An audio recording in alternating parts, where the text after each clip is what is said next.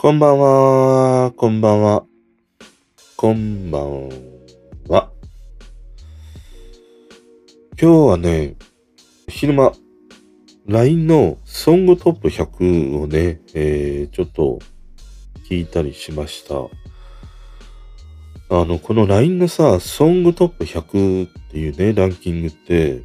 まあ、様々な音楽のサブスクのサイトのランキングがあるんだけども、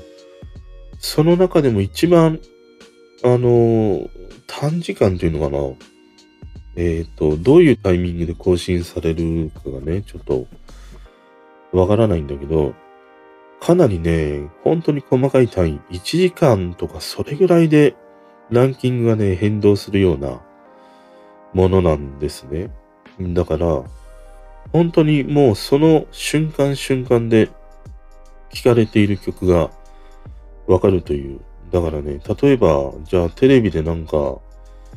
歌番組で誰かが歌ったとか、ツイッターでちょっとトレンドに上がったみたいなものがあると、すぐさまね、この LINE のソングトップ100の方には反映されたりするんだよ。だから、例えば歌番組で、じゃあ尾崎清彦のまた会う日まで、あれを誰かが歌った時も、突然ね、あの、以前、この LINE のトップ100に、あの、尾崎清彦のさ、また、また会う日までがね、ランクインしているというね、そんな現象もあったりして、すごいね、世間のこう、話題のトレンドと、ものすごいこう、リンクしている。もう本当にリアリアルタイムまではいかないけど、ほぼ、リアルタイムでね、近い感じで、この曲のね、ランキングというものが変動するんだよね。だから本当に見てると、あの、普段、サブスク、Spotify とか Apple とか、ああいうところに載っているランキングとはね、もうちょっと違うんだよね。あの、顔ぶれが違うし、またもう圧倒的に10、20代ぐらいの層が多いから、そういう意味でも今のね、そういう世代の子たちが聴いている曲を知れるということで、案外俺はね、あの、いろんなランキングの中では、一番ね、あの、面白い。単純に。ほとんど俺が普段ね、なかなか触れない曲に出会えたりもするから、たまにね、こう思い出したように聞くというね、ことをしてたりしますね。で、今回ね、これを聞いてたんだけど、あのね、まあまた3つぐらいかな、思うことがあって、一つはね、やっぱり方角はさ、音数がすごい多いなっていうのをね、改めて思うね。あの、どの曲もそうなんだけども、すごい音数が多いんだよね。いわゆるこの間話した K-POP のニュージーンズのクッキーっていう曲ね。あれも、後半こそ音数はすごい増えていくんだけど、前半は音数が少ないんだよね。だから割と洋楽とか、まあグローバルの流れとしては音数が少ないというね、傾向があるんだけど、邦楽においてはね、まだまだやっぱり音数がすごい多いなっていう印象があって、あの、音だけで言うと、例えば K-POP とかね、洋楽とか、ああいうものよりも、すごい日本の曲って派手なんだなっていう。それをね、なんか改めて思ったりしたね。でもなんかある意味それは、その日本人らしさみたいなね、そういうところもある気がする。いわゆるそのなんか日本人ならではのなんか、ね、組木細工的なような、その細かなところまでにもね、注ぎ込みたいというのかな。緻密に組み立てていきたいみたいな。だからある意味対極を見ずして、狭いね、部分に固執していく傾向にあるっていうふうにも言えるかもしれないね。まあその細かな部分の積み重ねで、こういうね、まあいい曲もいっぱいあったりするからさ、あるんだけど、なんかその作り方が、ああいうね、洋楽とか K-POP と比べると、大枠から作っていくんではなくて、なんか狭いところから広げていくっていうね、そんな作り方なのかなっていう。その結果音数がね、多いっていう、そんな印象があったりしたね。で、この音数の多い少ないって、音楽の聴かれ方があって、あの、マイボイスコムっていうね、リサーチ会社があるんだけど、そこでそのスマートフォンで音楽を利用する調査っていうものがね、去年されたんですね。で、それで見ると、案外意外だなっていうふうに思うこともあったり、まあやっぱりそうだよなっていうこともあるんだけど、まずね、圧倒的に多いなと思ったのが、あの、音楽を、まあ今はね、多くの人が割とスマホで聞くんだけど、結構ね、多くの人がスマホのさ、本体の内蔵スピーカーで聞いてる人が多いんだよ。このね、スマホの本体のスピーカーで聞く人が42.6%もいるの。で、一方、イヤホンとかね、まあ、ワイヤレス以外って書いてあるね。だから、有線のイヤホンだと思うんだけど、それを接続して聞いている人が44.6%。で、あと、ワイヤレスのイヤホン。あと、Bluetooth のヘッドホン、スピーカー。そういったもので聞いている人が29.7%というね、結果になってたりするんだよね。だから、まあ、有線のイヤホン。これは以前、まあ、高いんだなっていう、その、世間ではさ、ワイヤレスイヤホンがすごい、いや、売れてる売れてるみたいな。その音楽を聴く革命をもたらしてるみたいなさ、ふうに言われてるんだけど、案外ワイヤレスイヤホンで聴いている人が予想以上に少ない。もっと俺、ワイヤレスイヤホンで聴いてる人って比率が高いと思ってたからさ、5割ぐらいの人はワイヤレスイヤホンじゃないかなっていうふうに思ってたんだけど、3割ぐらいだよね。30%ぐらいだから。で、この有線イヤホンで聞くっていうのはやっぱり若い層の子だと思うんだよ。10、20代ぐらいの子。うちのスタッフの子とかを見てても、結局ああいうワイヤレスのイヤホンって、なくしてしまう、落としてしまうっていうね、そういう怖さがあるから、あんまり使いたくない。で、有線のイヤホンを使うんだけど、一方有線のイヤホンって、やっぱり断線しやすいんだよね。あの、カバンに引っかかるとかさ、髪の毛に引っかかるって言って、断線しやすいっていうね、こともあったりして、結構頻繁に買い替えるんだよ。で、有線のイヤホン安いからさ、1000円とかそれぐらいで買えるから、やっぱり10、20代とか、若い世代の子たちは圧倒的に有線イヤホンね、使うんだなっていうふうに思うね。で、そのイヤホン以上にさ、スマホの本体スピーカーで聞いている人が42.6%もいるっていうことに、結構俺は驚いたな。でね、特にこのスマホのスピーカーで音楽を聴くっていう人は、女性が多いんだよね。で、これはなんか確かにね、あの、わかる。よくこう見かける。例えば、女の子がさ、なんかライブ配信みたいなのをしてて、音楽流してるんだけど、結構ね、スマホから聴いてたりもするし、スマホのスピーカーで聴いてるっていうのは、多い印象なんだけど、いや、でもこんなにもね、多いのかっていうのは、驚いた。で、結局さ、ここら辺から導き出されるっていうのは、特にさ、音楽を楽しんでいる層って10、20代がやっぱりメイン層になるから、そういう子たちが、まあ言ってしまうとそんなにいい環境ではないわけだよね。まあ有線のイヤホンは、むしろあのワイヤレスよりもさ、音はいいんだけど、まあ、ただ42.6%の人がね、スマホのスピーカーで聞いているってなると、要は音を再生する環境が相当悪いわけだよね。で、まあ iPhone だったらまだいい方だけど、Android のさ、まあサムスンあたりとか、まあそれ以外も最近はステレオね、スピーカーになってたりはするんだけど、まあやっぱりスマホのスピーカーの音って良くないからね。そういう環境で音楽を聴かれるとさ、音数はさ、少なければ少ないほど、うーん、ユーザーの方で言うと聞きやすいというのかな。要はさ、音数を増やして、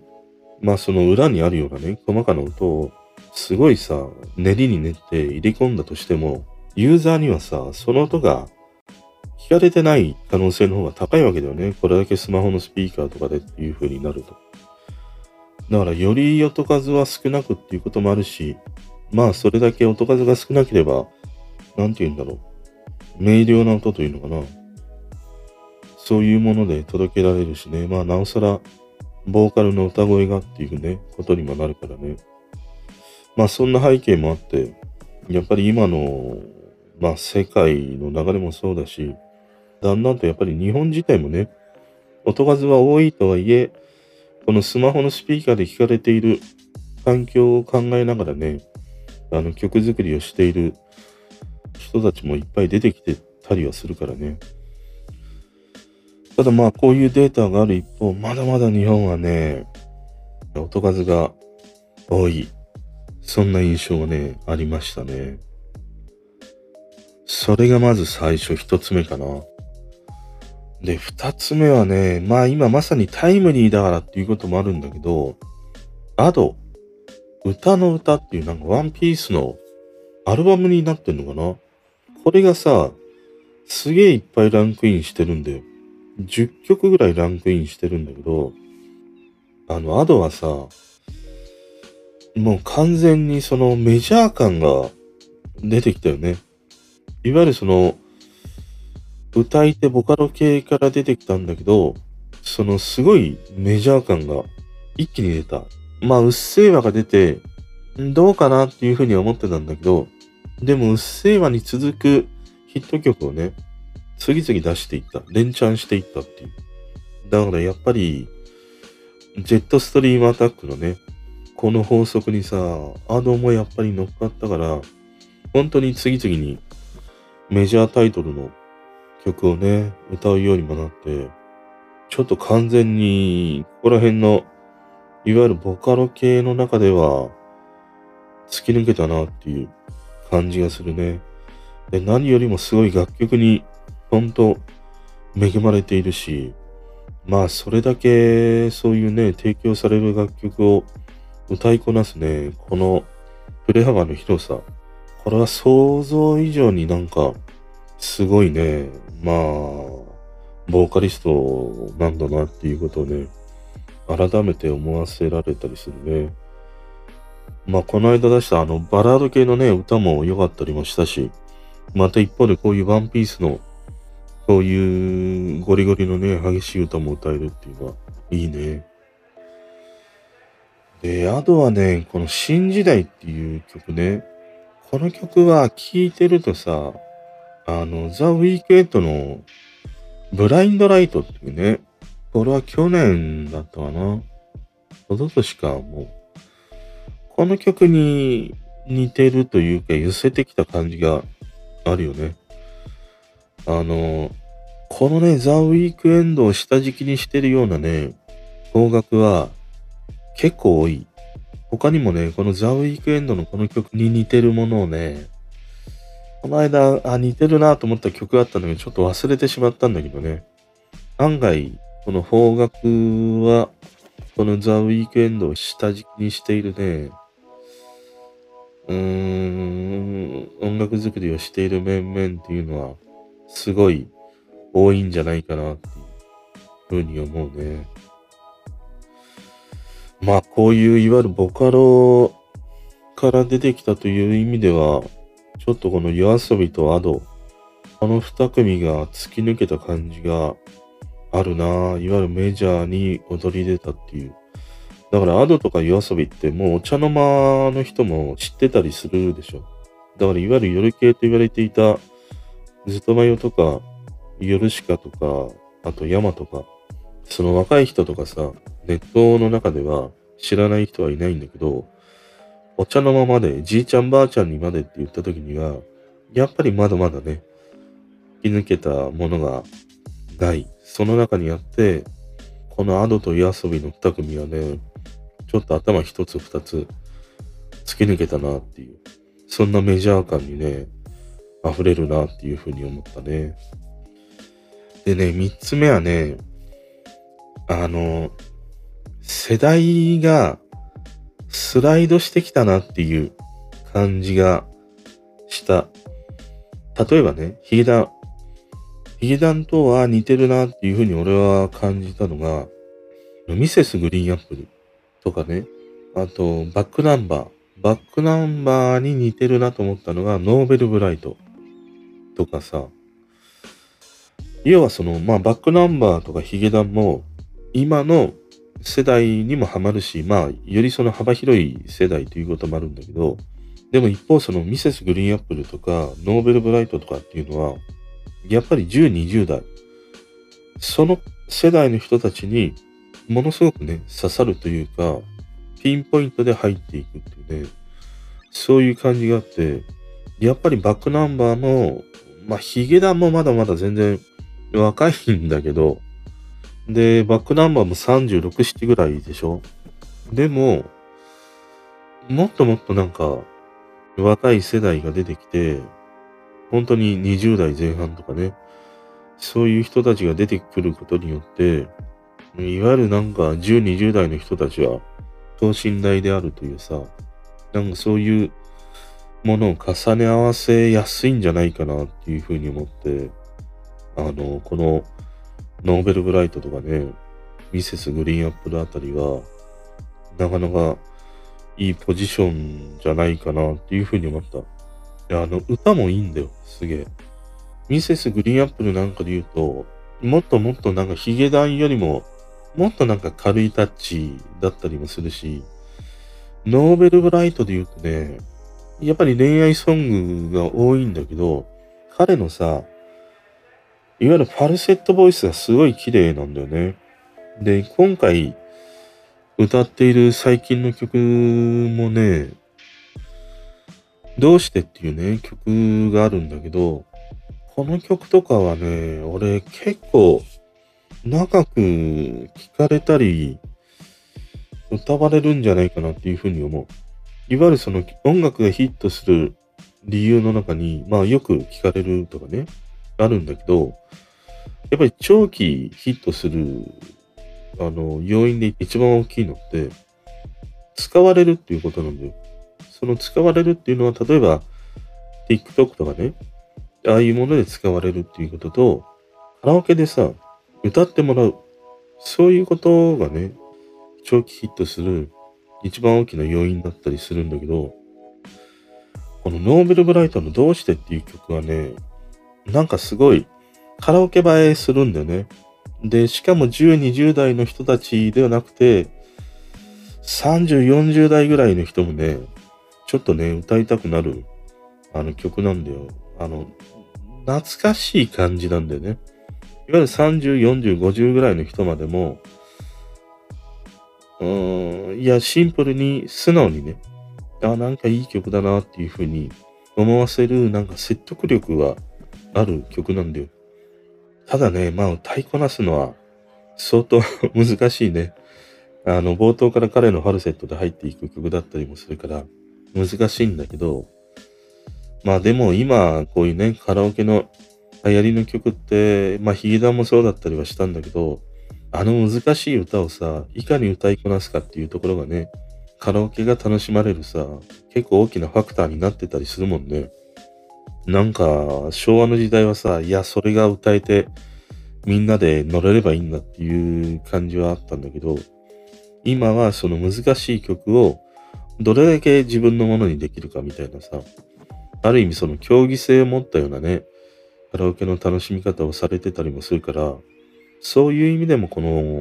ノーベルブライトのどうしてとかっていう曲はね、いいんじゃないかなっていうふうに思ったりしたね。あとはね、ずっと眺めていって思ったのは、あ男性アイドルグループが、要はそのジャニーズ以外がすごい、やっぱり出てきたね。まあこの、LINE のソングトップ100にはさ、いわゆる LINE のあのサブスクに入っている曲じゃないとランクインしてこないから、あの、ジャニーズ系は入ってこないんだけど、例えば BE:FIRST とかさ、あと、バンズオンリーっていうね、グループがいて、あの、スターダストプロモーションだったかな？そこに在籍している男性グループで、ラッキーっていうね、曲があるんだけど、まあ、これなんかもうまんまさ、BTS なんだよ。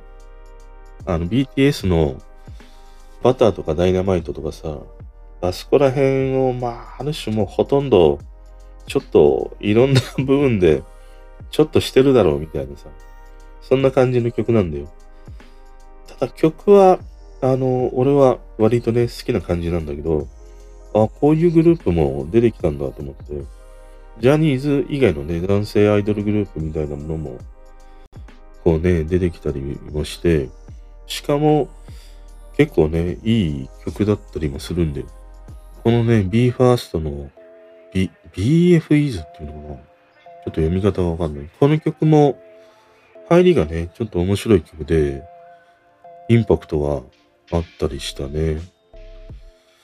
あとはね、バンド系の部分で言うと、マカロニ鉛筆と、えー、サウシードッグか。この二組は、いいね。これもやっぱりある意味、世代のスライド現象の一つにある感じがする。だから、俺ぐらいの世代が、じゃあ20代とかさ、10代ぐらいに聞いていたのが、ミスチルとかね、スピッツ。それがそのままスライドして、未だに聞かれるっていう。その存在が10、20代ぐらいのね、子たちからすると、このサウシードッグであったりとか、マカロニ鉛筆っていうね、バンドなんじゃないかなっていうふうに思う。だからやっぱり、ミスチルとかさ、スピッツももちろん未だに聞かれるし、あの、いいんだけど、でもやっぱりその世代のやっぱりスライドがあるよね。世代がスライドして、10、20代の人をピンポイントでハマるっていう。そういう意味では、この辺のね、二組のね、対等がすごいなっていうふうに思ったね。あとはね、アンニーっていうシンガーソングライターの女性がいるんだけど、俺も今回この彼女を初めて知ったんだけど、空の心っていうね、曲を歌ってるの。この空の心っていう曲は、あの、アニメのナルト、それのオープニングテーマのようなんだよね。で、この曲もね、あの、なかなかにいいんだよ。このボーカルのアンニーっていうね、この彼女の歌声がいいなっていうふうに思って、うん、またなんか注目されていくんじゃないかなっていうふうに思ったね。だからこう見るとさ、アドもそうだし、まあこのアンニーっていうね、彼女もそうなんだけど、やっぱりアニメからなんだよね。日本の今大ヒット曲が出るね、可能性がものすごく多く含まれているもので言うとさ、だから今回のこの LINE のトップ100とか見てると、去年、一昨年かも、リサがさ、まあ、ホムラとかさ、グレンゲでああいう風にね、大ヒットしたわけじゃん。年間で。もうずっとリサみたいな一年だったりしたわけじゃん。そういう意味ではこの2022年って、この年末に来てからはさ、あー、アドな感じがするな。アドのこのワンピースのこの怒涛のいい曲の連発っていうのは、ちょっとその破壊力がすごいもん。このアルバムなのかなこれは、どの曲もね、いや、すごくいいよ。本当に。いいし、アドというこのボーカリストの実力がね、遺憾なく発揮されてて、ちょっとこの子すごいなっていう風に思わせられるもん。それだけのね、ガブリオリ感がある。うん。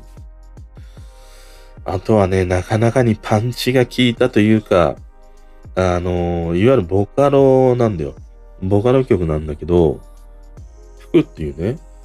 ボカロ P が作った曲で、大日本帝国っていう曲があるんだよ。で、これは2021年だからちょうど1年前、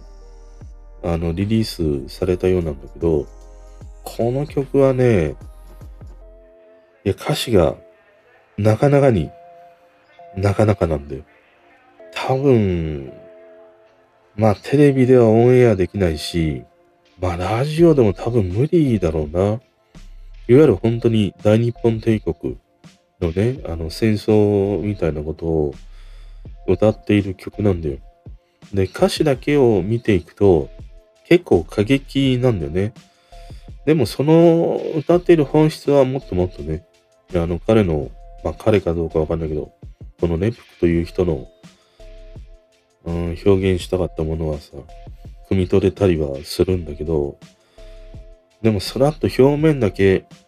聞いてたりすると、